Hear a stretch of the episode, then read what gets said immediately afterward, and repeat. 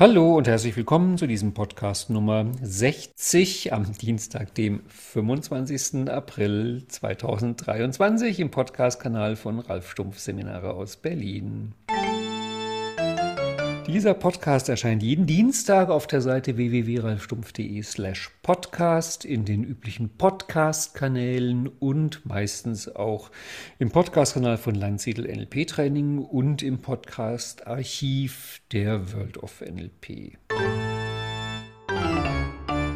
Heute gibt es wieder eines der legendären Gespräche mit Daniel Köpke zum legendären Thema Flirt und Beziehung.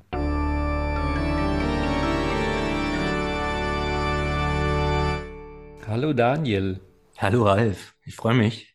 Wir starten, indem wir ein Geheimnis aufdecken. Jetzt können wir endlich mal der Welt verraten, warum du eigentlich NLP gemacht hast. Ja, Jetzt kommt es nämlich raus, ne? jetzt kommt es raus. Am Ende siegt die Wahrheit, über die wir ja schon so oft geredet haben. Lass sie siegen. Ja, also ich steige mal vielleicht ein bisschen früher ein, weil Noch früher? ähm, noch früher Du oder hattest ein Leben vor NLP. Ja, es ist zwar denkbar, aber eigentlich sinnlos. Es, nein, ich ähm, viele der, die mich irgendwie kennen, die wissen ja auch, dass ich inzwischen seit einer ganzen Weile auch schon Coaching anbiete und ähm, äh, ja, da aber doch immer noch ein sehr allgemeines Portfolio irgendwo hatte. Also im Prinzip äh, bietet sich das ja auch an. Ich meine, NLP arbeitet im Grunde inhaltsfrei. Ähm, und ob da jemand nun irgendwie mit Motivationsproblemen kommt oder irgendwelche Beziehungsprobleme hat oder äh, irgendwie Probleme mit seinem Selbstwert, ist äh, an und für sich ja äh, für einen NLP-erfahrenen Coach äh, im Grunde egal. Nur ich hatte immer so ein bisschen das Gefühl, dass so aus, aus, aus der reinen Außenperspektive das nicht so ganz glaubwürdig klingt, wenn sich halt jemand positioniert als ich kann irgendwie alles. Also auch wenn es, ja, nicht, vielleicht auch nicht alles, aber auch wenn es dem ja schon nahe kommt, ähm, ist es, glaube ich, schon sinnvoller, ein bestimmtes Thema zu, zu haben, auf das man sich so ein bisschen spezialisiert und ein bisschen stärker seinen Fokus legt. Und wie du halt schon sagst, nachdem das halt äh, von mir auch das Thema gewesen ist, ähm, mit dem ich zum NLP gekommen bin, ähm, weil ich halt irgendwie, ja, äh, als Erkenntnistyp in, in, in meinen frühen Jahren natürlich nicht so viel Zeit und Energie darauf investiert habe, auf ähm, wie baut man denn eigentlich eine Beziehung auf und wie lernt man denn eigentlich Freunde kennen und erst recht, wie lernt man Frauen kennen, ähm, war es dann halt so, dass ich mit Ende 20 aus einer Beziehung äh, rausgetreten bin oder rausgetreten wurde. Und es ich dann irgendwie in ein ganz schönes Loch gefallen bin, so um die Einsicht, ähm, das ist vielleicht irgendwie gar nicht so einfach. Und mich dann halt schnell auch begonnen habe, mit Pickup auseinanderzusetzen, mit so Beziehungsratgebern und was kann man denn machen, um ja auch diverse Ängste zu überwinden, eine Frau anzusprechen und habe dann natürlich auch ganz viel ausprobiert aus dieser Pickup-Schiene und äh, ja, bin mit vielen dieser Sachen einfach kläglich gescheitert, weil ich bringe es mal als, Metapher. Ich hatte, habe so im Nachgang das Gefühl, das ist so ein, so ein bisschen, als würden diese, diese Pickup-Techniken ähm, auf der reinen Verhaltensebene agieren und würden den, den Teilnehmern beibringen, wenn denen kalt ist, das Thermoni Thermometer anzuhauchen, um damit es so aussieht, als wenn die Temperatur, äh, Temperatur steigt. Aber Natürlich war das Feedback nicht besonders gut und nicht besonders erfolgreich. Aber was halt in diesen Pickup-Kreisen immer wieder genannt wurde, war halt das Thema NLP. Also ganz viele von diesen Pickup-Artists, ähm, die beziehen sich ja auch auf NLP und nutzen ja NLP in gewisser Form ähm, auch als, als Methodengrundlage. Hm. Und das hat mich irgendwie neugierig gemacht und damit habe ich mich dann da tiefer beschäftigt und war dann auch schnell auf den ersten Seminaren und ja, bin da ja inzwischen Feuer und Flamme äh, in dem Thema und das ist ja, ja, nicht nur zu einer geheimen Leidenschaft, sondern einer äh, ja, lebensverändernden Leidenschaft bei mir geworden. Und nachdem ich mich ja sehr viel mit dem Thema Flirten und Beziehungen auch beschäftigt habe, aus persönlichem Interesse, ähm, lag es für mich natürlich auch nah und ich habe auch ein paar, paar Leute, die mich halt kennen und die halt auch meinen Coaching-Stil kennen, also Leute aus der Ausbildung, ehemalige Coaches von mir. Und das Feedback war ziemlich gut, dass das äh, ziemlich gut zu mir passt. Deswegen ich jetzt halt viele der Inhalte, ähm, die ich halt bringe, sei es jetzt hier in dem Podcast oder sei es in kommenden Webinaren, ähm, ein bisschen mehr auf dieses Thema auch zurechtschneiden will. Also auf so die Fragen, wie führt man eine gute Beziehung? Wie baut man überhaupt eine Beziehung auf? Wie kann man sich denn auf eine natürliche Art und Weise für Menschen interessieren? Und wie kann man auf eine Art und Weise flirten, die jetzt nicht so gruselig spooky ist und von dem anderen irgendwie, ähm, dem anderen das Gefühl gibt, also irgendwas ist bei dem jetzt irgendwie eine Sicherung durchgebrannt da oben. Und mit welchen Themen kommen die Leute da ins Coaching? Also kommen die, sagen, bring mir Flirten bei oder? Naja, ich, das, das sind, glaube ich, ähm, was heißt glaube ich, das sind meistens so Leute, äh, die halt einfach unglücklich sind damit, äh, mit ihrem Status Single zu sein und äh, unglücklich damit, ähm, äh, ja, dass sie halt keinen Freund, keine Freundin finden und im Grunde keine Ahnung haben, was jetzt da eigentlich schiefläuft.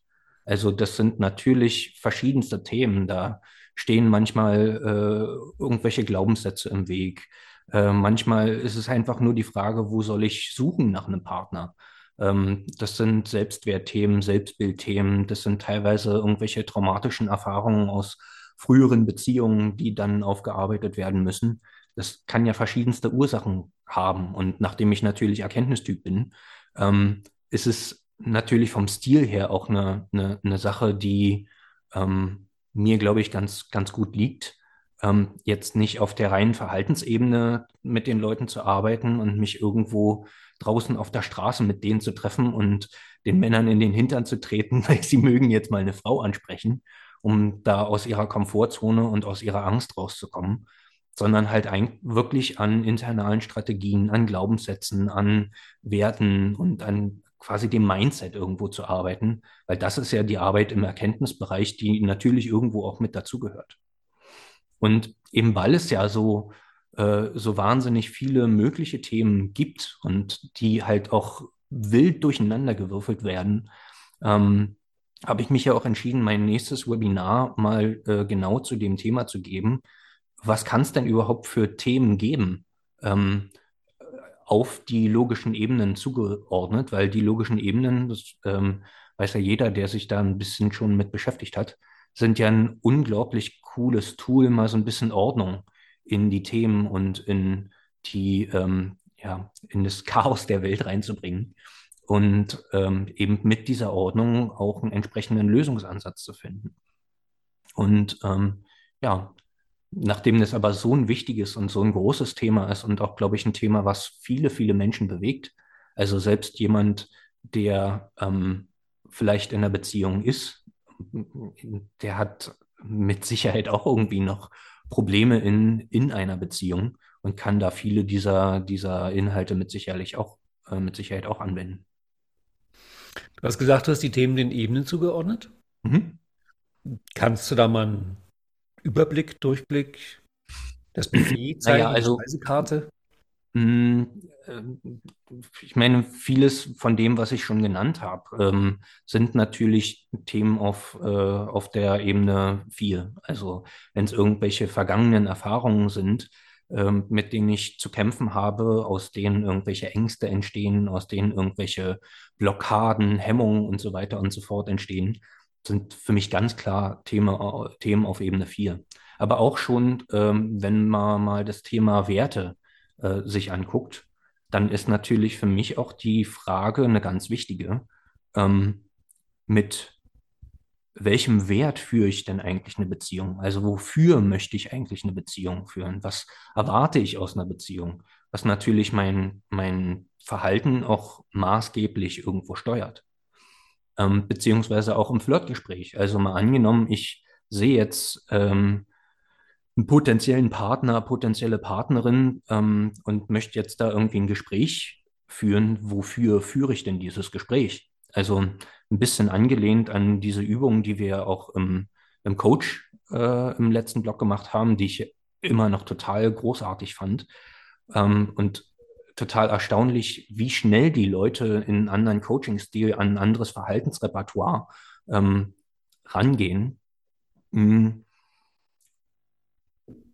Sobald sie einen anderen Wert im Coaching haben. Also es gibt ein komplett anderes Coaching, wenn du coachst, um den anderen zu beeindrucken oder den anderen zu helfen oder Geld zu verdienen im Coaching oder möglichst viele Coaching-Termine zu verkaufen. Das ist ein komplett anderer Stil. Und das ist, ich finde es so beeindruckend. Du sagst einfach den Leuten, Coach mal jetzt mit diesem Wert und es ist ein komplett anderes Verhalten. Und meine Erfahrung ist, das Gleiche funktioniert auch beim Flirten. Es ist ein komplett anderer Flirt, ob du äh, mit dem Wert ins Flirten gehst, ich will jetzt die Nummer von der Frau kriegen oder ich will die Frau ins Bett kriegen oder ich will mit der Frau eine gute Zeit haben oder ich will die Frau kennenlernen oder ich will die Frau beeindrucken. Das sind alles mögliche Werte für so ein Flirtgespräch.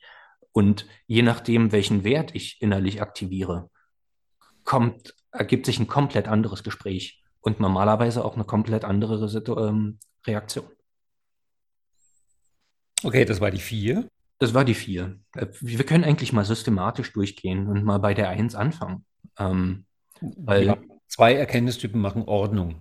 Genau, wir machen mal Ordnung und machen das mal sauber und getrennt. Also die Definition von einem Kontextproblem ist natürlich, ähm, dass jemand anderes es, es für mich lösen kann.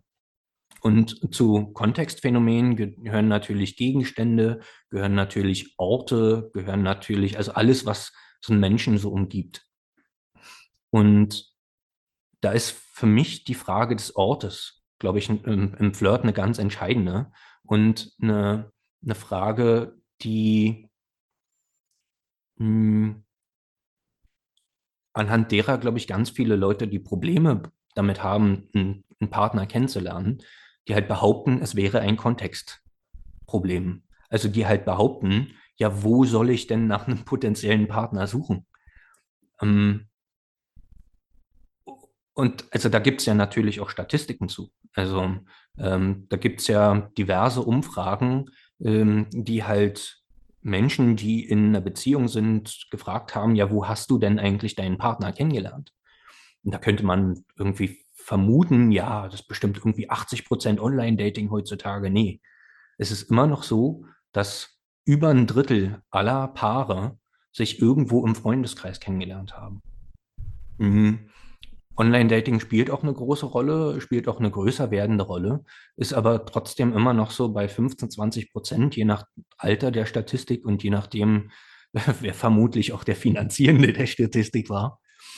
Ähm, aber im Grunde bin ich der Meinung, dass wenn jemand gut flirten kann, kann er im Grunde immer und überall flirten. Dann kannst du an der Supermarktkasse flirten, dann kannst du äh, bei einem Konzert flirten, da kannst du bei, in deinem Sportverein, wo du unterwegs bist, flirten, im NLP-Seminar natürlich. Also es gibt ja auch eine ganze Menge. In Daniels Flirt-Seminar. In Daniels Flirt-Seminar, Mensch, das wollten wir doch später noch erst ankündigen. Gut, dann nehmen wir den Teil jetzt wieder raus.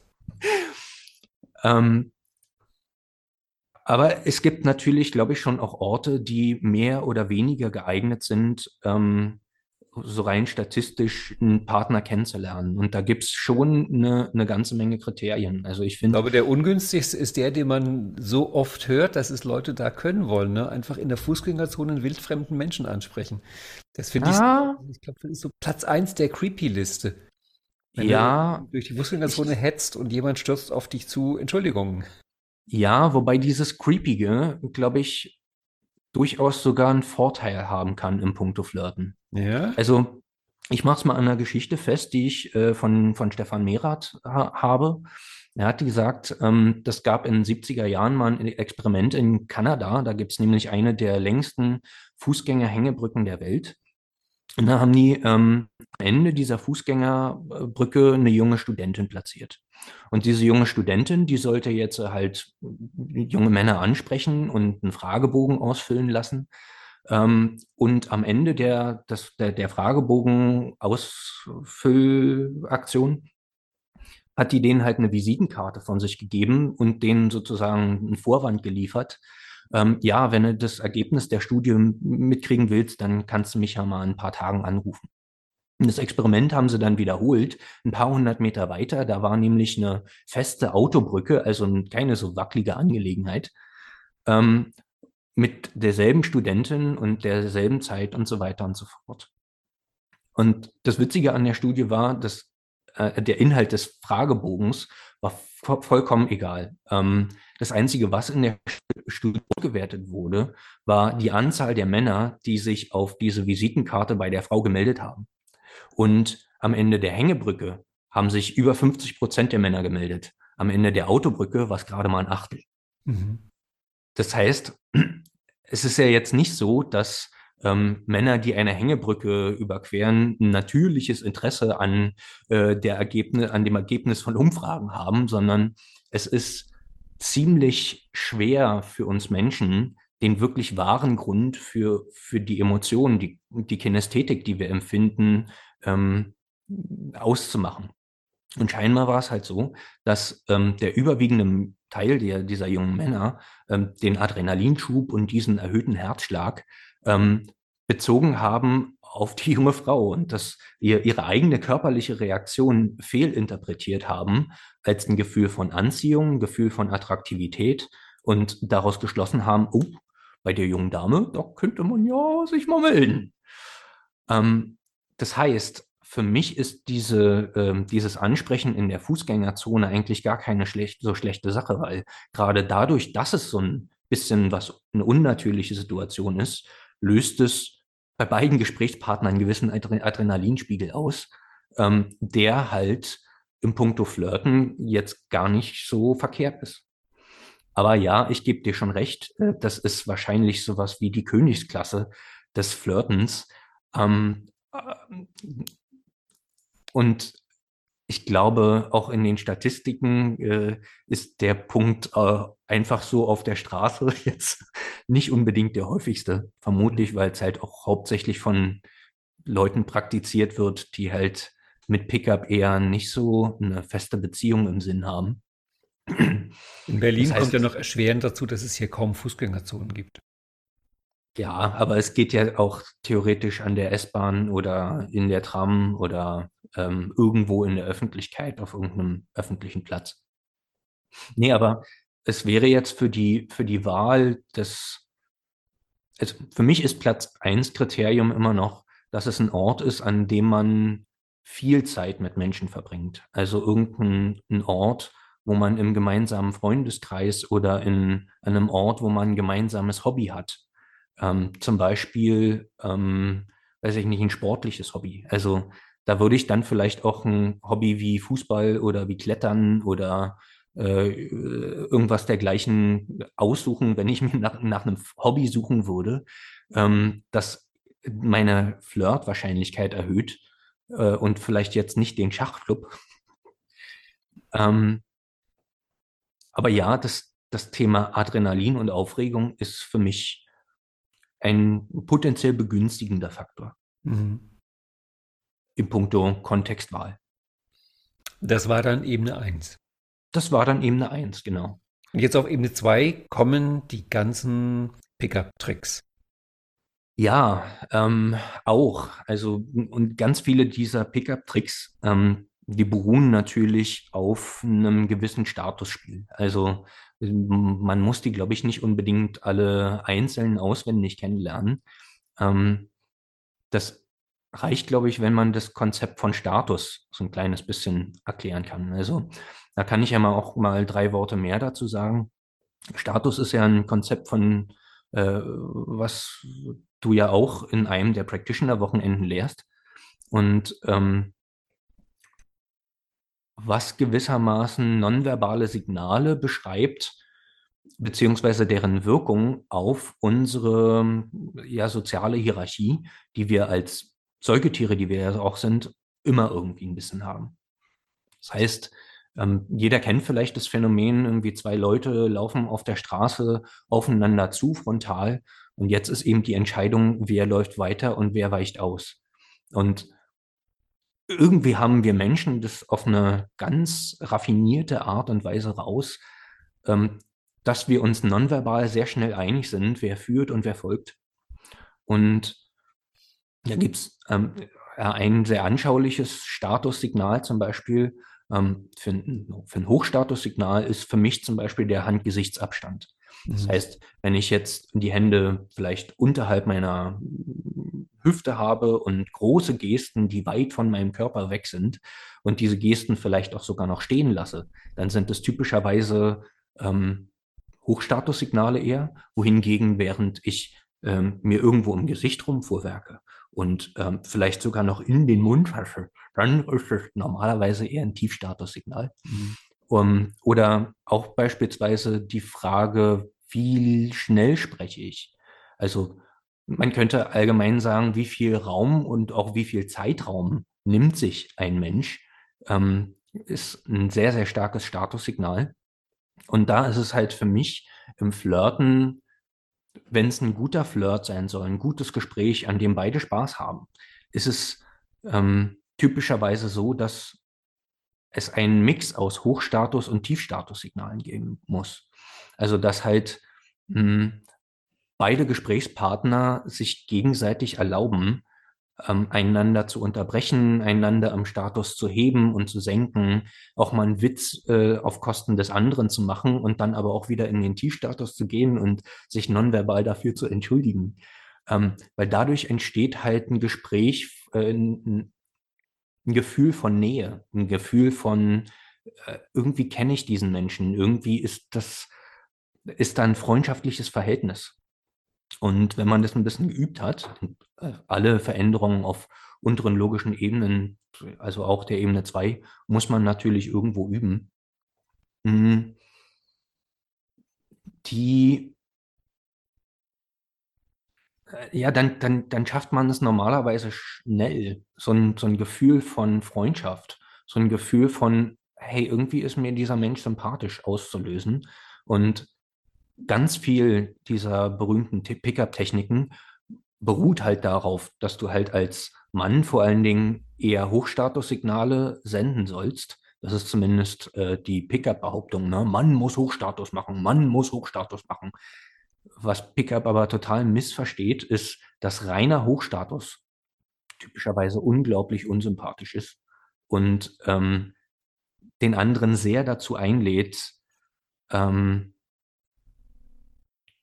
Fragen zu stellen, anzugreifen, sich abzugrenzen, äh, auf Vorsicht zu schalten. Und reiner Tiefstatus wird normalerweise nicht ernst genommen. Es braucht, wie gesagt, hier auch den Mix und das ist ähm, zum Teil eine Einstellungsfrage, meiner Meinung nach, aber zum großen Teil auch eine Übungsfrage und eine Frage dessen, in welchem Statusbereich, in welchem Statussegment fühle ich mich denn eigentlich überhaupt wohl. Aber es gibt natürlich auch andere ähm, nonverbale Signale, die man halt als Mann oder als Frau äh, sendet, die halt eher flirtförderlich oder eher flirthinderlich sein können. Also wir haben ja immer mal, wenn wir über die logischen Ebenen reden, die Diskussion, ist jetzt Kleidung auf Ebene 1 oder Ebene 2? Ich würde halt sagen, im Punkto Flirt ist Kleidung ganz klar Ebene 2, weil mit der Art und Weise, wie man sich kleidet, sendet man natürlich auch eine ganze Menge an, an, an, an Statussignalen. Ähm, also eine gut gepflegte, in Ordnung Kleidung ist, ähm, wenn man die, wenn man gewisse Hochstatussignale senden möchte im Flirt, ähm, auf jeden Fall vorzuziehen. Das heißt jetzt nicht, dass man überall als Mann gleich mit Anzug hingehen muss und als Frau mit Kostümchen. Ähm, aber ein gewisses Investment auch in eine gepflegte Kleidung kann da echt wahre Wunder wirken. Mhm. Und natürlich auch auf der Verhaltensebene äh, vielleicht mal äh, nicht nur den visu visuellen Kanal betrachtet, sondern vielleicht auch mal den olfaktorischen. Also da beziehe ich mich auf Raphael Bonelli, äh, ein, ein Österreicher, Österreicher oder Schweizer? Also auf jeden Fall ein hm? Österreicher. Österreichischer ähm, Psychiater, der aber auch ganz viel Beziehungscoaching gibt, der sagt den Männern äh, als sein Flirt-Tipp Nummer eins, Männer, wascht euch. Das heißt, ähm, da ist schon irgendwie ein bisschen was dran, ähm, weil den eigenen Körpergeruch, den nimmt man normalerweise gar nicht so unbedingt wahr und auch die Hemmschwelle für das soziale Umfeld, selbst wenn man jemanden mag, dem zu sagen, ähm, du riechst ein bisschen, ist normalerweise sehr hoch, weil es halt demjenigen, der das äh, einem irgendwie spiegelt, sehr unangenehm ist. Und nachdem man den eigenen Körpergeruch nicht wahrnimmt, normalerweise nicht wahrnimmt, äh, ist das aber eine Sache, die sehr schnell zu einer sehr starken Ablehnung führen kann. Also ich glaube, der olfaktorische Kanal, wenn der nicht äh, hinhaut im Flirten, da kann man sich noch so gut nonverbal verhalten, da kann man noch so eloquent und charmant und humorvoll sich unterhalten mit jemandem, wenn der einfach stinkt, ist es einfach unangenehm. Das heißt, ich stelle mir vor, dass in deinem Flirt-Seminar mal auch man gegenseitig aneinander riecht. nee, ich glaube, das ist äh, eher so der Tipp, den ich mal so am Rande gebe, dass man, wenn man, und damit habe ich ja auch eigene Erfahrungen. Also ich habe, das war jetzt kein wirklicher Körpergeruch, ähm, aber es gab mal eine Phase in meinem Leben, wo mal jemand auf mir, auf mich zugekommen ist und zu mir gesagt hat, ähm, du hast schon manchmal doch ganz schön Mundgeruch. Und das ist ja auch was, was man nicht wirklich merkt. Und nachdem ich dann halt habe man eine Zahnreinigung machen lassen und eine andere elektrische Zahnbürste äh, gemacht habe, äh, mir, mir zugelegt habe, war das Thema erledigt. So, und das war halt ein Investment von mal 50, 60, 70 Euro, was halt aber einen Riesenunterschied in dem Feedback äh, gemacht hat, was ich im Flirtgespräch von, von Frauen bekommen habe. Und ich sag mal auch, ähm, mal ein bisschen Geld in die Hand zu nehmen und in ein gutes Parfüm zu investieren. Auch das kann wahre Wunder bewirken. Alles Kleinigkeiten, äh, Interventionen auf Ebene 2, ähm, die aber sehr viel bringen können, weil im Prinzip wenn du einem Menschen begegnest, der, ähm, äh, der mit dir flirten will, du siehst ja dessen obere logischen Ebenen nicht gleich. Du siehst ja nicht, was hat denn der für Werte, was hat denn der für Glaubenssätze, was hat denn der für Erfahrungen, was hat denn der für ein Selbstbild.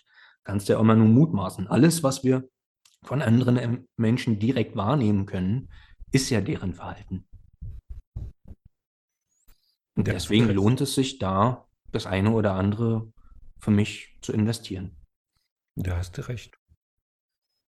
Trotzdem fände ich eine Geruchsprobe im Flirt-Seminar eine gute Idee. Kann man, sich, kann man sich Feedback geben. Ja. Falls du noch eine Übung suchst. Ja. Ich glaube, Ideen für Übungen habe ich schon genug. Mhm. Gut, dann machen Es ist eher die Frage, was sortiere ich da aus? Aber das Problem kennst du ja auch. Dann machst du ein ruchloses Seminar. Ja. Gut.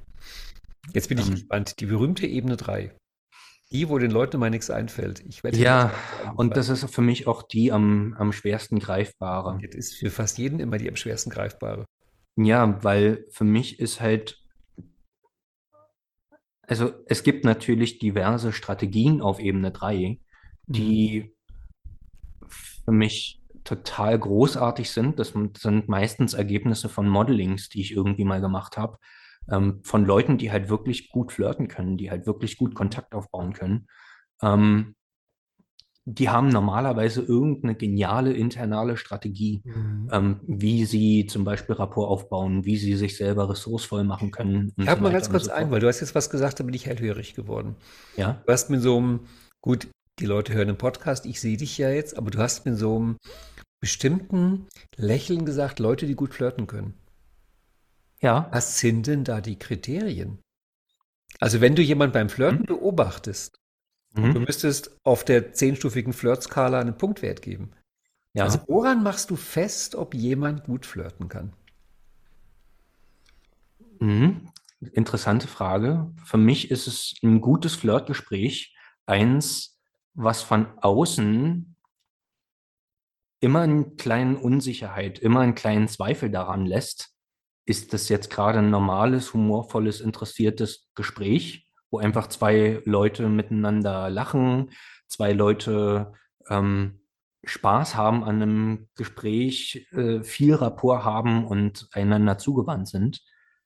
Oder checken die gerade ab, ob sie füreinander potenzielle Partner sind?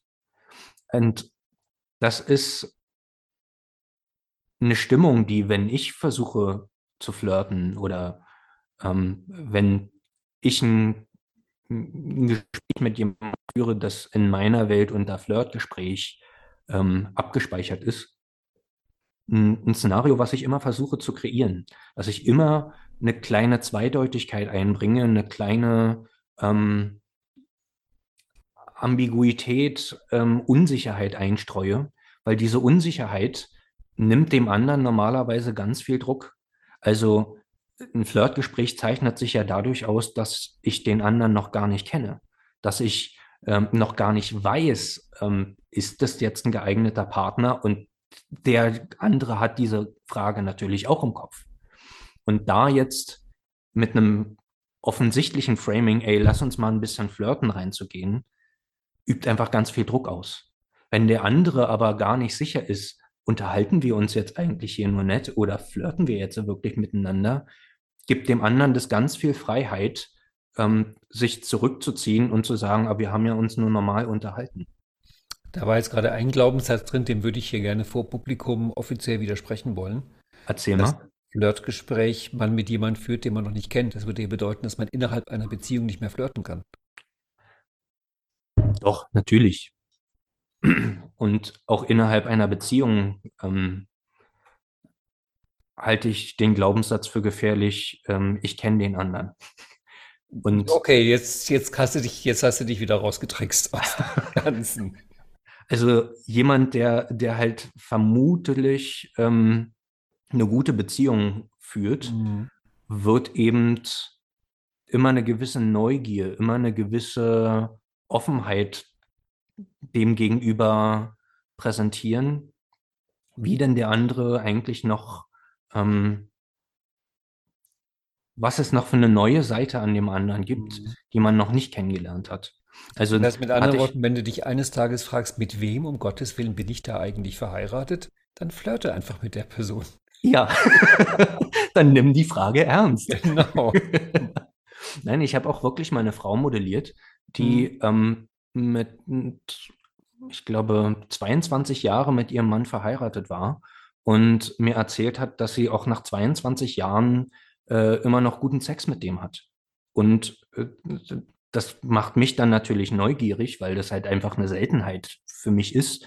Und habe sie dann an der Stelle modelliert und gefragt, wie sie das macht. Und die Essenz des Modelings war halt, dass die beide beim Sex immer eine kleine Unsicherheit darin haben, ähm, wie, wie ist denn der andere jetzt gerade drauf? Worauf reagiert der andere heute denn jetzt gerade? Also sie meinte dann, ja, also wenn, wenn mein Mann dann Sex mit mir hat, äh, dann sagt er auch ganz oft, naja, ich bin mal ganz neugierig, ob heute deine linke oder deine rechte Brust ein bisschen empfindlicher ist. Und diese Neugier, also diese innere Unsicherheit darüber, wie ist denn eigentlich der andere? Und sei es, wie ist denn der andere heute, ähm, ist für mich eine ganz wichtige Fähigkeit auf der Ebene 3, die man zum Flirten und auch zum Führen einer guten Beziehung braucht. Also wie du das jetzt auf Ebene 3 sortierst, verwirrt mich. Hm. Es ist für mich. Es ist, es ist natürlich eine Ebene. Hm? Es ist für mich sowas von 4, sogar vielleicht bis zu einer 6. Ja. Also wenn ich mir im anderen unsicher bin. Es, es hat natürlich auch Ebene, Ebene 4 und Ebene 6 Aspekte. Aber was ich halt damit meinte, ist auf der reinen Strategieebene die Fähigkeit, ähm, zu besitzen, eine gewisse Unsicherheit ähm, aufrechtzuerhalten, also mehrere Bilder von jemandem gleichzeitig zu sehen. Ähm, oder andere ziemlich coole Strategie auf der Ebene, auf der Ebene 3, die habe ich mal auch von einer, einer Teilnehmerin von uns äh, modelliert, ähm, zu der Frage, wie kann ich denn sehr schnell sehr, sehr viel Rapport aufbauen? Also die gehörte auch zu diesen Menschen, die sehr viel, ähm, sehr gut flirten konnte. Und die hat halt gesagt, sie sieht schon die Herzverbindung vor dem ersten Gespräch. Mhm. Und da steckt natürlich auch eine, eine, eine Strategie auf der Ebene 3 dahinter. Und ich habe es dann eben ähm, nachgefragt. Es war dann wirklich so, dass sie so eine Art goldenen Lichtfaden von ihrem Herz zum Herz des anderen gesehen hat. Und dieser goldene Lichtfaden wurde halt umso stärker, je besser die Verbindung war. Aber er war von vornherein da. Mhm. Und wenn ich sowas ausprobiere in einem Flirtgespräch, dann merke ich halt, hey, wow, da ist auf meiner Seite auch sehr viel mehr Interesse an dem anderen da. Da ist sehr viel mehr Rapport da. Da ist sehr viel mehr Aufmerksamkeit auch auf dem anderen. Ähm, oder eine andere Strategie, mh, hm, die stammt interessanterweise von meiner Mutter. Mhm. Die ist Verkäuferin und Beziehungstyp.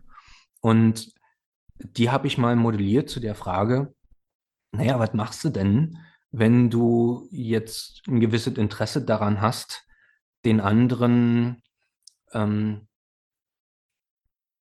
mit einem anderen Menschen in Kontakt zu kommen, aber du bist irgendwie gar nicht so richtig ressourcevoll und hast irgendwie gar nicht so richtig Bock, irgendwie dich aufzuraffen, da hinzugehen und äh, den anzusprechen.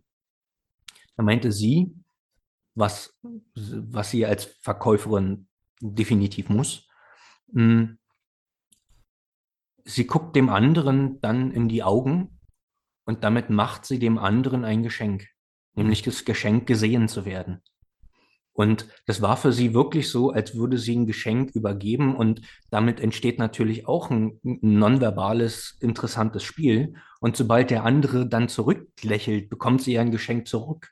Und daraus schöpft sie dann eben die Ressourcen, gut drauf zu sein und also da gibt es so viele brillante Sachen, äh, die man da aus Leuten rauskitzeln kann, die so eine Sachen wie Flirten oder ähm, hm, gute Beziehungen führen und aufbauen schon können, was man aus denen rauskitzeln kann. Ich meine, mhm. da kannst du fünf Jahre hingucken.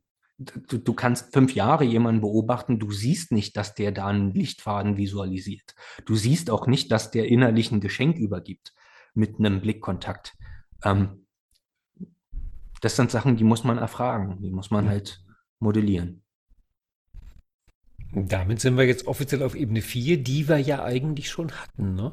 Die hatten wir schon ein bisschen, da aber da gibt es natürlich. Die vergangenen Erfahrungen und die Werte. Ja, natürlich, aber da gibt es natürlich auch auf Ebene 4, was da ja auch mit drauf gehört, äh, sind ja diese ganzen Filter, diese ganzen ähm, ähm, was nehme ich eigentlich wahr und worauf achte ich eigentlich? Und da gibt es natürlich eine ganze Menge Filter, die für mich sehr wichtig sind in einem Flirtgespräch. Und da ist zum Beispiel einer der wichtigsten Filter, den viele Menschen nicht eingeschaltet haben, ähm, eine, eine Wahrnehmung von nonverbalen Grenzsignalen des anderen. Also in meinem ersten Flirt-Webinar, da hatte ich ja auch über ein Modell, was ich aus dem Tantra kenne, das Wheel of Consent, mal gesprochen. Und das teilt ja zwischenmenschliche äh, Interaktionen in vier Quadranten ein, äh, geben und nehmen und äh, nee, also geben, nehmen, empfangen und ähm, erlauben. Mhm. Und all diese zwischenmenschlichen Interaktionen können natürlich innerhalb der Grenze desjenigen oder außerhalb dessen Grenze ähm, liegen. Und insbesondere dann, wenn ich, wenn ich merke, ich habe gerade die Grenze des anderen überschritten, also habe einen Kommentar gemacht, der dem anderen unangenehm war, dann ist es ganz normaler, äh, normalerweise mit irgendeiner Form von nonverbaler Verhärtung oder mhm. vielleicht einem Rückweichen oder ähm, einem Nicht-Reagieren, ein Runterziehen der Mundwinkel, irgendeine Art von nonverbalen Signal dieser Art verbunden. Wenn ich dann nicht mit Tiefstatus reagiere und mich nonverbal für meine Grenzüberschreitung entschuldige und halt nonverbal auch markiere, äh, hey, ich habe gerade gesehen, das ging gerade einen Schritt zu weit, Entschuldigung. Äh, das, äh, dann mache ich mich sehr schnell unsympathisch im Flirtgespräch. Hm. Wenn ich aber die Wahrnehmung auf die Grenze des anderen gar nicht habe, dann kann ich das nat dann natürlich auch nicht darauf reagieren und dann läuft jedes Flirtgespräch eigentlich automatisch aus dem Ruder. Mhm. Also das ist eine, eines der wichtigsten Metaprogramme, einer der wichtigsten Wahrnehmungsfilter, ähm, wo ich sage, darauf musst du ähm, mhm. im Flirt unbedingt achten.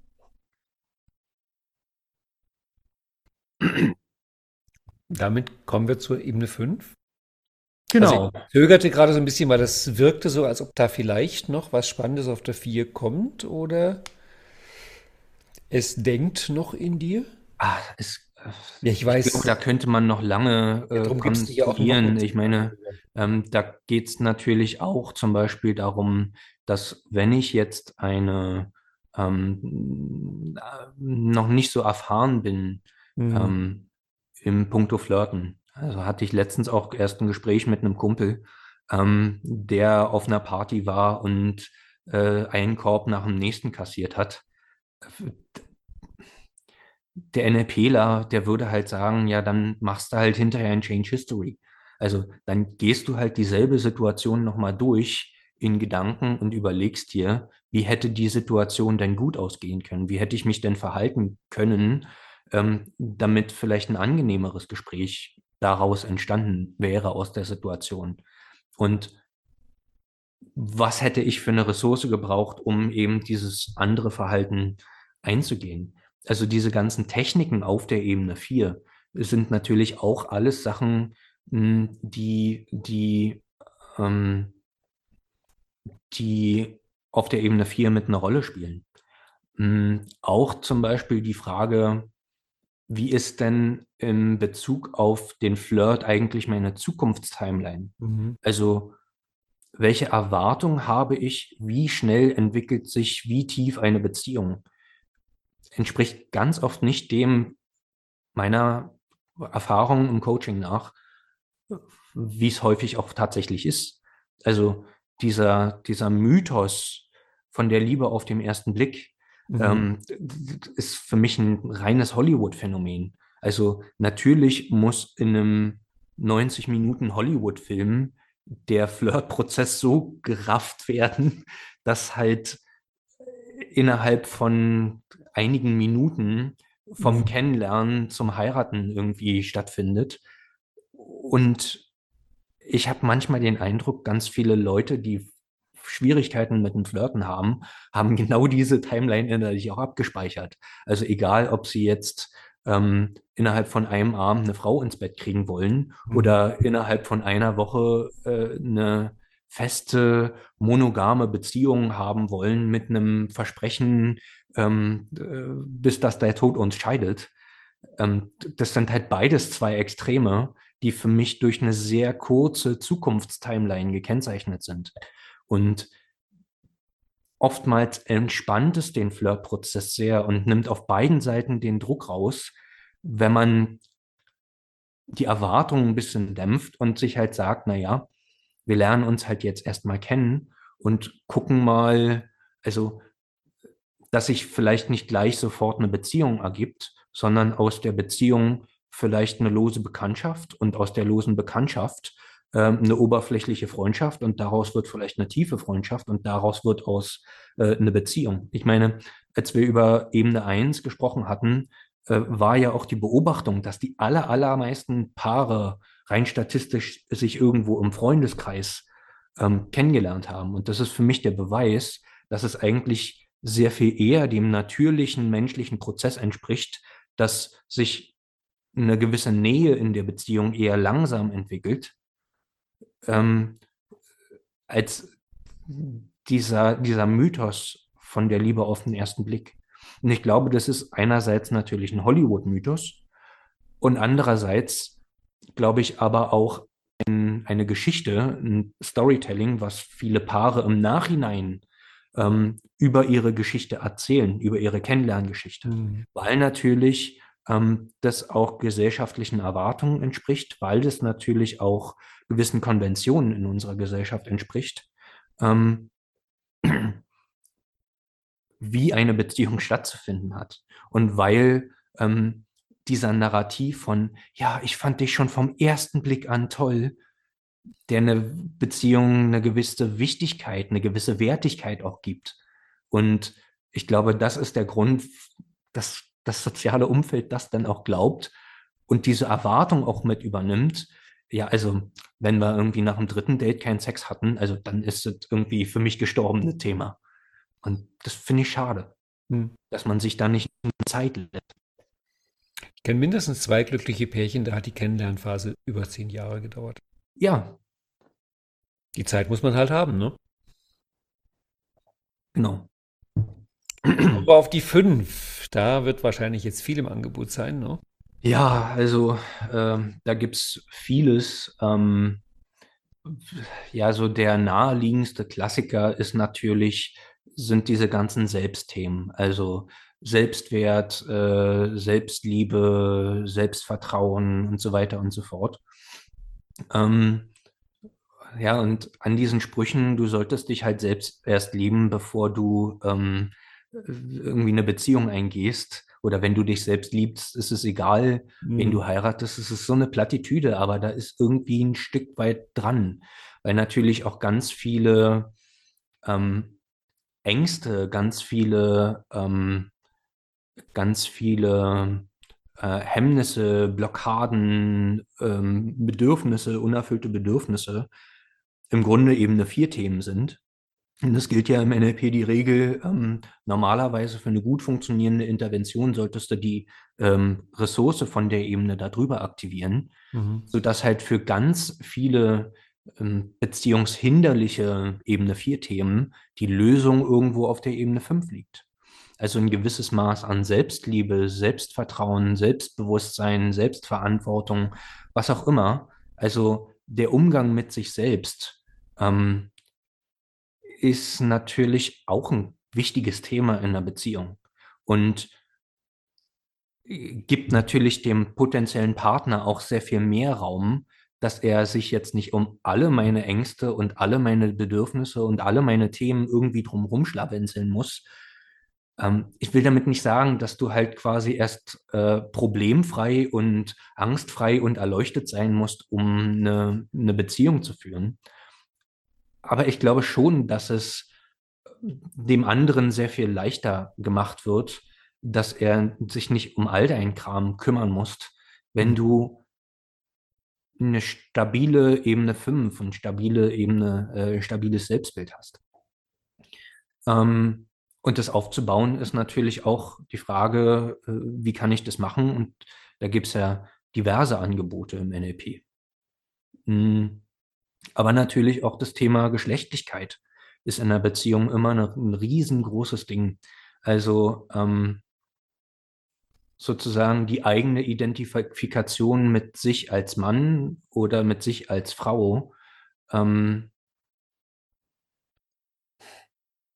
ich glaube, da, da steckt ganz viel zum Beispiel auch drin in der Frage, welche Rolle möchte ich eigentlich in der Beziehung einnehmen. Da habe ich jetzt auch eine ganz neue, ganz frisch gebackene Theorie, mhm. ähm, wie man das psychografisch eigentlich einsortieren kann. Und zwar mh, hm, ist es ja immer so, dass bisher hatten wir ja Theorie, die Theorie, dass in 80 Prozent der Beziehungen ähm, der Mann im Entwicklungsbereich der Frau ist. Also, dass ähm, der Klassiker wäre Erkenntnistyp Mann, Beziehungstyp mhm. Frau, Handlungstyp Mann, Erkenntnistyp Frau und Beziehungstyp Mann, Handlungstyp Frau. Mhm. Das führt natürlich dazu, dass ähm, der Mann als psychografisch derjenige ist, der vorne ist, auch ein Stück weit ein bisschen mehr Verantwortung darüber hat, wie schnell entwickelt sich die Beziehung, ähm, ein Stück weit mehr Entscheidungen trifft, ähm, wie ähm, wann zieht man zusammen, wann ähm, entwickelt sich wie viel Nähe, ähm, wann heiratet man. Also da hat ähm, ja ein, ein, guter Freund des Instituts hier, der ähm, der Carsten, äh, letztens ein, ein schönes Bild, eine schöne Metapher gebracht, weil da hatten wir uns halt auch in einem Treffen letztens mal über das Thema Männlichkeit, Weiblichkeit oder Führen, Folgen, das Mhm. sind für mich sehr assoziierte Themen, ähm, gebracht. Da hatte er den Mann gebeten und die Frau bitte mal aufzustehen und die Frau sollte sich hinter den Mann stellen und ihm hinten auf das Schulterblatt fassen. Und dann hat er zu dem Mann gesagt, okay, und jetzt führ sie mal. Also geh mal los und führ sie mal. Und es ist natürlich ein ganz spannendes Set von, von, von Wahrnehmung, was du da haben musst, weil du musst natürlich entscheiden, wohin gehst du, aber musst natürlich nach hinten auch den Kontakt zu demjenigen behalten, den du führen willst. Und als derjenige, der hinten ist, musst du natürlich auch ein gewisses Vertrauen darin haben, dass derjenige, der da vorne führt, ähm, ähm, jetzt den richtigen Weg einschlägt und Mhm. vor allen Dingen in dem Moment, wo der Prozess vielleicht mal ein bisschen ins Stocken gerät, dann nicht anfangen zu schubsen. Also es ist für mich eine genauso große Kompetenz zu führen wie zu folgen. Da ist für mich überhaupt keine Wertigkeit drin. Das eine ist irgendwie besser als das andere. Und ähm, die Führungsrolle ist für mich eher die klassisch männliche Rolle äh, und die folgenvolle Rolle eher die, die klassisch weibliche Rolle. Und wenn dieses Konzept von wer führt, wer folgt in der Beziehung nicht klar definiert ist, führt es immer zu Problemen. Dann fängt der an, der führen soll, aber nicht führen will, sich irgendwie gedrängelt und unter Druck gesetzt zu fühlen oder ähm, will irgendwie äh, Entscheidungen treffen, die der andere gar nicht treffen soll und äh, der andere hat auch das Gefühl, das geht vielleicht irgendwie nicht voran oder fühlt sich abgehängt und alleingelassen. Also wenn, darüber, wenn das verbal oder nonverbal nicht klar ist, wer führt und wer folgt, was halt nicht heißt, dass irgendwie einer alle Entscheidungen trifft, weil beides ist ja voneinander abhängig. Ähm, dann ist es für mich ein Rollenthema. Und die neue psychografische Erkenntnis ist für mich, dass in allen Beziehungen bis Spiral Dynamics Orange, also äh, auf Blau und Orange, der Mann die männliche Rolle hat und die Frau die weibliche Rolle. Und da geht auch das Konzept, was wir bisher auch hatten, auch auf, dass ähm, der Mann im Entwicklungsbereich der Frau ist und ähm, die Frau im Zielbereich des Mannes. Ich glaube aber, auf Spiral Dynamics Grün dreht sich diese Dynamik um, weil auf Grün ist es äh, ganz häufig so, mh, hm, dass die Männer ein bisschen verweiblichen und die Frauen ein bisschen vermännlichen. Und dadurch ist es meiner Beobachtung nach, also ich habe in meinem äh, Freundes- und Bekanntenkreis ganz viele grüne Pärchen, bei denen die, ähm, die psychografische Verteilung andersrum ist und das wunderbar aufgeht. Mhm. Das setzt aber halt auch voraus, dass die Frau die Bereitschaft zeigt, die Führungsrolle über die Beziehung einzunehmen. Ähm, und das ist für mich eins der wichtigsten und eins der spannendsten Themen äh, überhaupt auf der Ebene 5. Und wie ist auf Gelb? Hm, ich glaube, auf Gelb ist es dann so, dass es mehr und mehr kontextualisiert wird. Mhm. Also, dass äh, je nachdem, in welchem Kontext mal der Mann und mal die Frau die Führungsrolle hat. Also in dem einen, äh, weiß ich nicht, im Punkto, äh, wie viel emotionale Nähe haben, entscheidet mhm. der andere, der nächste entscheidet über die Finanzen, der nächste führt beim Sex und wieder andere führen, keine Ahnung, in der Frage, wohin wollen wir in Urlaub fahren. Dass aber in jedem Kontext trotz, trotzdem klar ist, wer führt und wer folgt. Und wie es auf Türkis ist, müsste man dann jemanden fragen, der sich damit auskennt. Ne? Genau. Sind wir damit mit Ebene 5 durch? Ich denke ja. Ich glaube, wir müssen auch ein bisschen auf die Zeit gucken. Ja, ein bisschen das ist, Zeit haben wir noch. Das ist erfahrungsgemäß ein Thema, wo viele Leute gerne lange zuhören. Ja, ja. ja Aber ja. jetzt kommt ja die Ebene 6. naja, also da ist natürlich für mich auch die, die spannende Frage, also vielleicht mh, hm, so ein bisschen markiert als so am Übergang zwischen Ebene 5 und 6 hm, woher kommt eigentlich mein Selbstbild? Also auf welchen, äh, auf welches soziale Panorama beziehe ich mich eigentlich und von wem erhalte ich eigentlich so meine ganzen Prägungen? Hm, und da halte ich es auch für ein Phänomen unserer modernen Welt, dass wir mit den ganzen sozialen Medien und mit, ähm, mit äh, Tinder sowieso und dergleichen mh, hm, ein soziales Bild, ein soziales Panorama vorgelebt bekommen, was im Grunde eigentlich nicht mehr realistisch ist und nicht mehr einschätzbar. Also du hast es ja auch mal äh, öfter schon angedeutet, dass früher war es halt so, da gab es die Dorfschönheit. Und da gab es vielleicht ein, zwei schöne, hübsche Menschen so im Umkreis.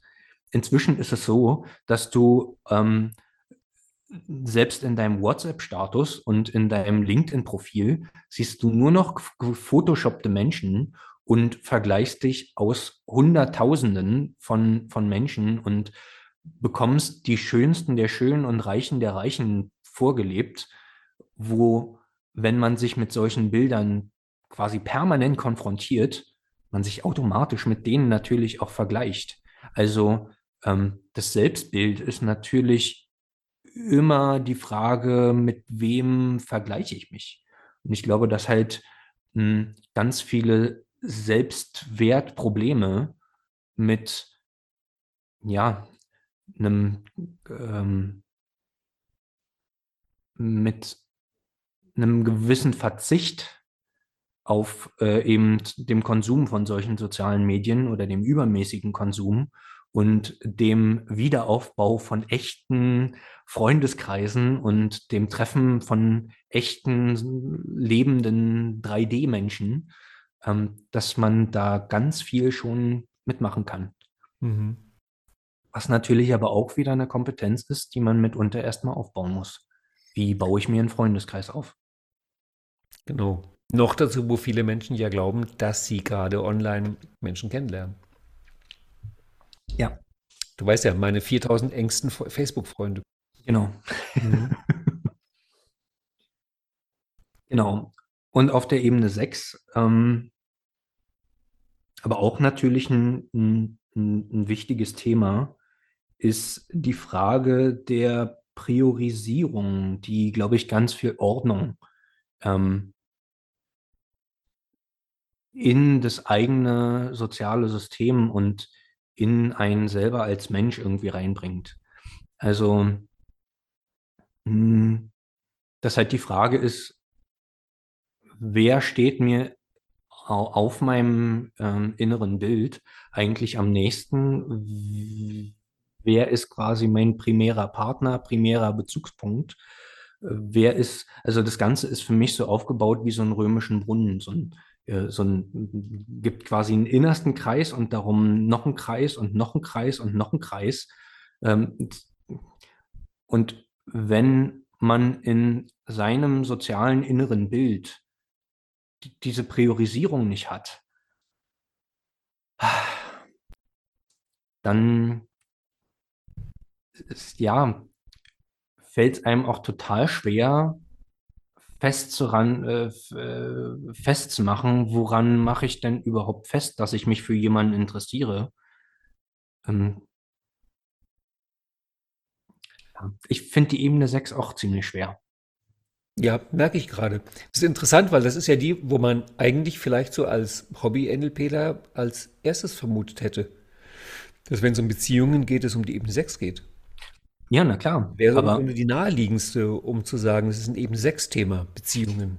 Aber ich habe halt wirklich daran, ähm, also im Punkto, ähm, im Punkto Flirten ist es natürlich so, dass ähm, ganz am Anfang, wenn ich jetzt, sagen wir mal, einen Menschen auf einer Party kennenlerne oder ähm, meinetwegen auch auf der Straße anspreche. Fußgängerzone. Fußgängerzone, genau. Dann ist es natürlich so, dass es im Grunde keinen Grund gibt, dass dieser Mensch in deinem sozialen Panorama irgendwie auftaucht. Mhm. Aber das, kommt natürlich durchaus vor. Also, dass Menschen auf einen Korb von jemandem, der sie in Anführungszeichen ablehnt, mit irgendwelchen Selbstwertthemen, mit irgendwelchen ähm, ähm, Ebene 5 Themen reagieren und sich irgendwie blöd und unwohl fühlen, weil sie jetzt einen Korb und eine Ablehnung bekommen haben. Mhm. Und das ist für mich auch ein Ebene 6 Phänomen, nämlich eins, wo der andere verwechselt wird, im Grunde mit einem Stellvertreter einer, einer Person oder einer Personengruppe. Hm. Also ich mache es mal an einem praktischen Beispiel. Jetzt Romeo und Julia mit Julia flirtet. Und Julia gibt Romeo einen Korb.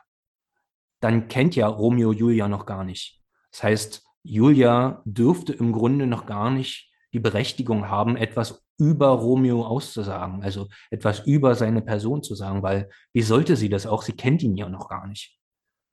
So, wenn Romeo aber jetzt äh, aus dieser äh, gescheiterten Flirterfahrung lernt, oh, ich bin überhaupt nichts wert, dann hat Romeo Julia verwechselt, entweder mit einer Frau, die diese Prägung mal wieder äh, irgendwann mal ausgelöst hat, oder mit der allgemeinen ähm, Personengruppe der Frauen, mit mhm. der er vielleicht ein Problem hat, sodass ähm, die Auflösung dieser Verwechslung ihm überhaupt erst die Möglichkeit bietet, an der ursprünglichen Prägungserfahrung mal zu arbeiten. Also das ist, glaube ich, auch ein, eine ganz blöde Ebene Sechsverwechslung. Hm. Ja, die, die irgendwo zur Ebene 6 mitgehört. Mhm. Das heißt, Aber, da ist dein Lösungsansatz eher so ein bisschen soziales Panorama und überlegen, wen habe ich wo stehen. Genau, mit wem verwechsel ich diese Frau? Mhm. Oder diesen Mann, da kann ja auch andersrum sein. Und dann kommt zum Abschluss noch der spirituelle Flirt, der mhm. Seelenpartner. Ja, beziehungsweise vielleicht auch noch so mh, hm, vielleicht an der Grenze zwischen Ebene 6 und 7 so die Frage, wie ist denn eigentlich so allgemein mein, mein, mein Menschenbild? Mhm. Also, und da ist ja die NLP-Vorannahme, der Mensch ist gut. Und es ist für mich auch eine Sache, die ich gar nicht so richtig wüsste, wie ich sie jetzt jemanden in einer Coachingstunde beibringen sollte, aber die ich fürs Flirten unglaublich wichtig finde und die sich durch die lange Beschäftigung mit NLP irgendwo ähm, vertieft hat, diese Einstellung, dass Menschen im Grunde immer gute Wesen sind und immer irgendwie aus einer guten Absicht heraus handeln. Also selbst die schlimmsten äh, Verbrecher und ähm, Übeltäter dieser Welt handeln Also, du meinst selbst Piraten, Werwölfe und Milliardäre sind gute Menschen?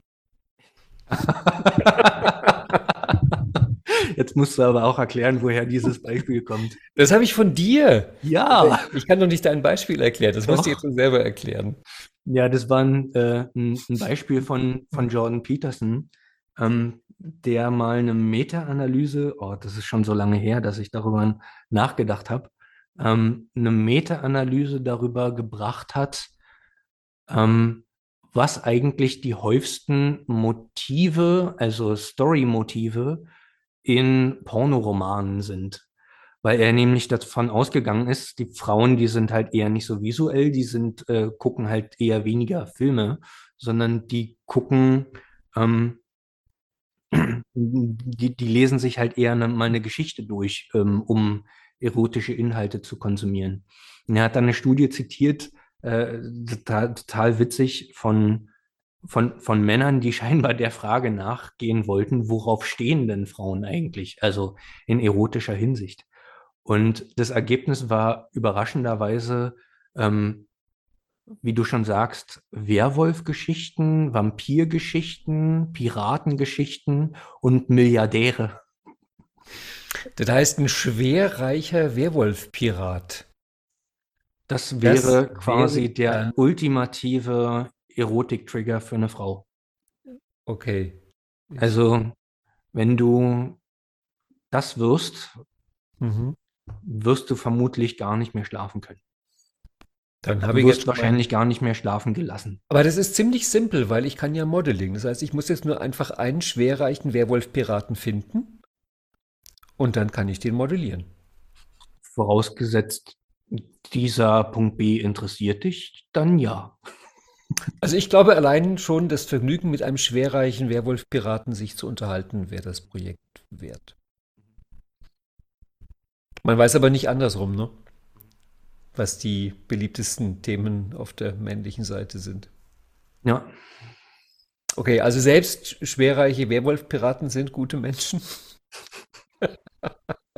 selbst die, ja, also beziehungsweise das bezieht sich auch nicht nur auf, auf Menschen, sondern so auf die Welt an sich. Also mhm. ich glaube, das war ähm, Einstein, der gesagt hat, ob du, also die Entscheidung, ob du ein Optimist oder ein Pessimist bist, entscheidet darüber, ob du die Welt für einen freundlichen oder einen feindlichen Ort hältst. Mhm. Und ja, das eine oder andere entscheidet natürlich auch ganz maßgeblich, wie du mit anderen Menschen umgehst, ob du vor anderen Menschen Angst hast und ähm, dich eher ein bisschen fürchtest und dem anderen unterstellst, oh, will der jetzt irgendwie mir irgendwie was Blödes, Böses, muss ich mich vor dem schützen, vor dem abgrenzen oder ob du halt eine offene, zugewandte, neugierige Haltung hast. Also das ist für mich kein Muss im Punkto Flirten, aber das ist eine Einstellung, die viel für mich auch verändert hat, dass ich davon ausgehe, wenn mich der andere arschig behandelt, dann vermutlich nur, weil er gerade ressourcearm ist oder weil er gerade ähm, keine andere Wahl hat, weil ihm irgendeine Strategie fehlt, weil er irgendein, äh, irgendeine Angst getriggert hat oder was auch immer. Und nicht, weil er ein schlechter Mensch ist, per se. Hm. Und diese Einstellung hilft mir natürlich, ähm, die Verantwortung für das Gespräch dahingehend zu übernehmen, dass ich halt sage, okay, wenn der mich jetzt scheiße behandelt, dann braucht er scheinbar irgendwas, was ich dem geben kann. Und dann ist die Beziehung nicht sofort vorbei. Hm. Also dieses optimistische Weltbild von der Mensch und die Menschen so im Allgemeinen sind im eigentlichen Sinn schon gut, so wie sie sind und die sind schon okay, so wie sie sind. Also Gottfried Wilhelm Leibniz, der hat ja ähm, auch über Optimismus mal gesagt, das fand ich auch eine schöne Definition, ähm, wenn es einen allmächtigen Gott gibt, und damals war das ja noch ähm, so, ein, so ein Glauben, der noch sehr in Mode war, wie kann es denn sein, dass ein allmächtiger, perfekter Gott eine Welt erschafft, die weniger als perfekt ist? Und er hat diesen Gedanken weitergedacht und sich gedacht, naja, dann kann er nur daraus schließen, dass die Welt nicht, nicht perfekt ist, sondern dass sie perfekt ist und dass nur unser menschlicher, getrübter Blick ähm,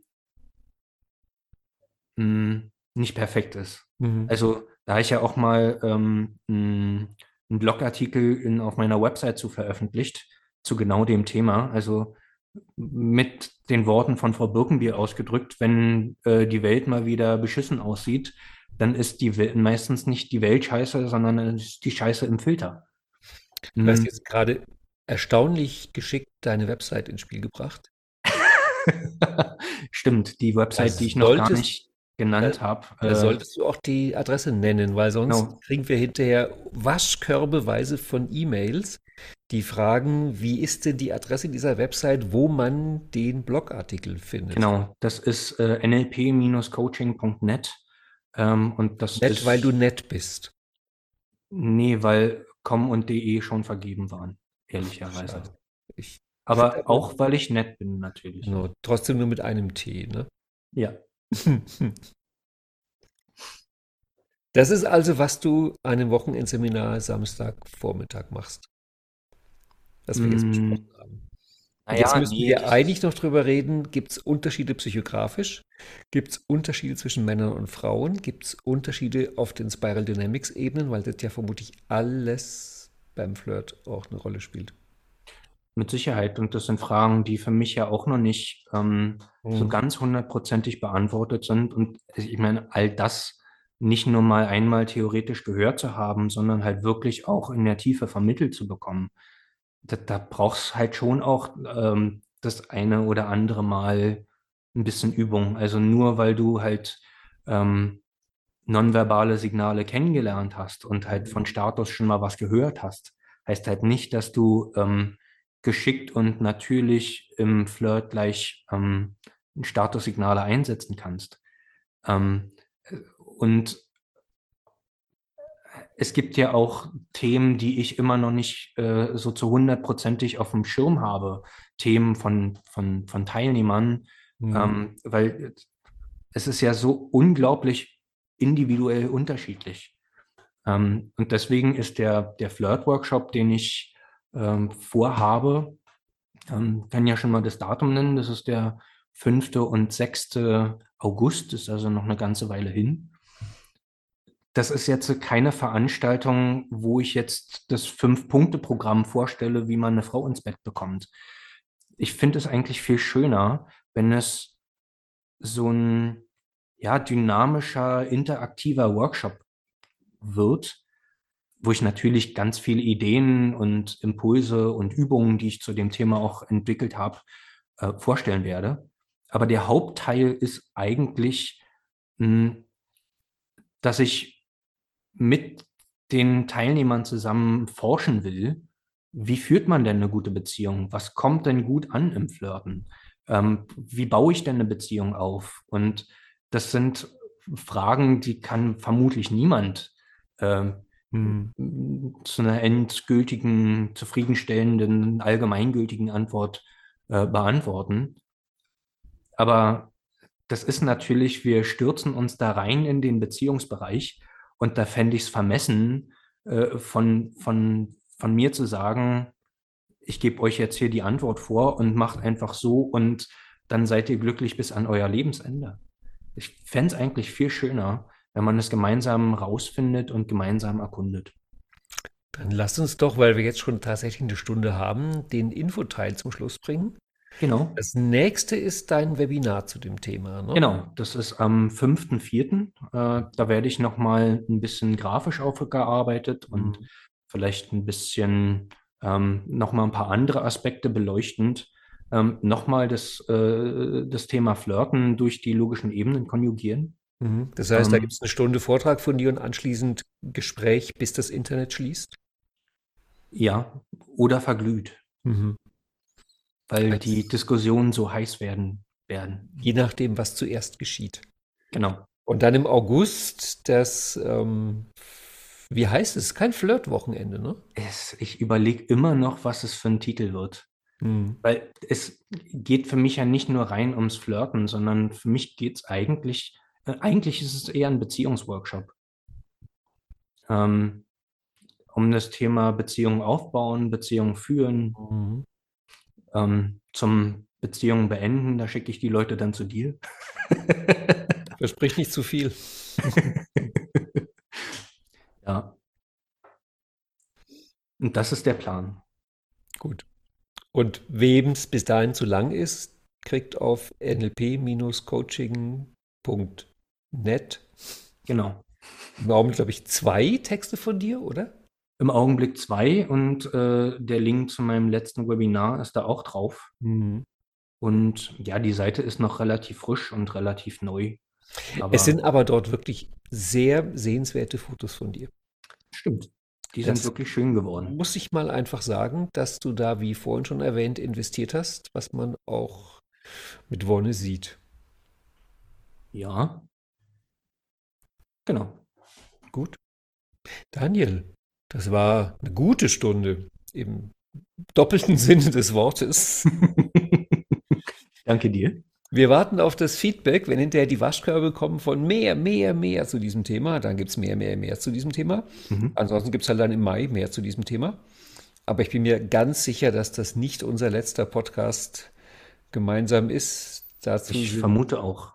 dazu ist das zu sehr inzwischen Kultcharakter. Und dafür ist das Thema auch zu groß und zu interessant. Also da kann man ja Bücher drüber füllen. Und da wurden ja schon Bücher drüber gefüllt. Das stimmt, aber deins noch nicht. Das stimmt. Aber das ähm, setzt mich nicht unter Druck. Ach, weißt du, Erkenntnistypen unter Druck zu setzen, da sind schon andere dran gescheitert. Das stimmt. Die haben normalerweise ein dickes Fell. Genau. Ich danke dir sehr für Danke. dieses Gespräch und wir hören uns ein andermal wieder. Ja. Tschüss. Genau. Tschüss.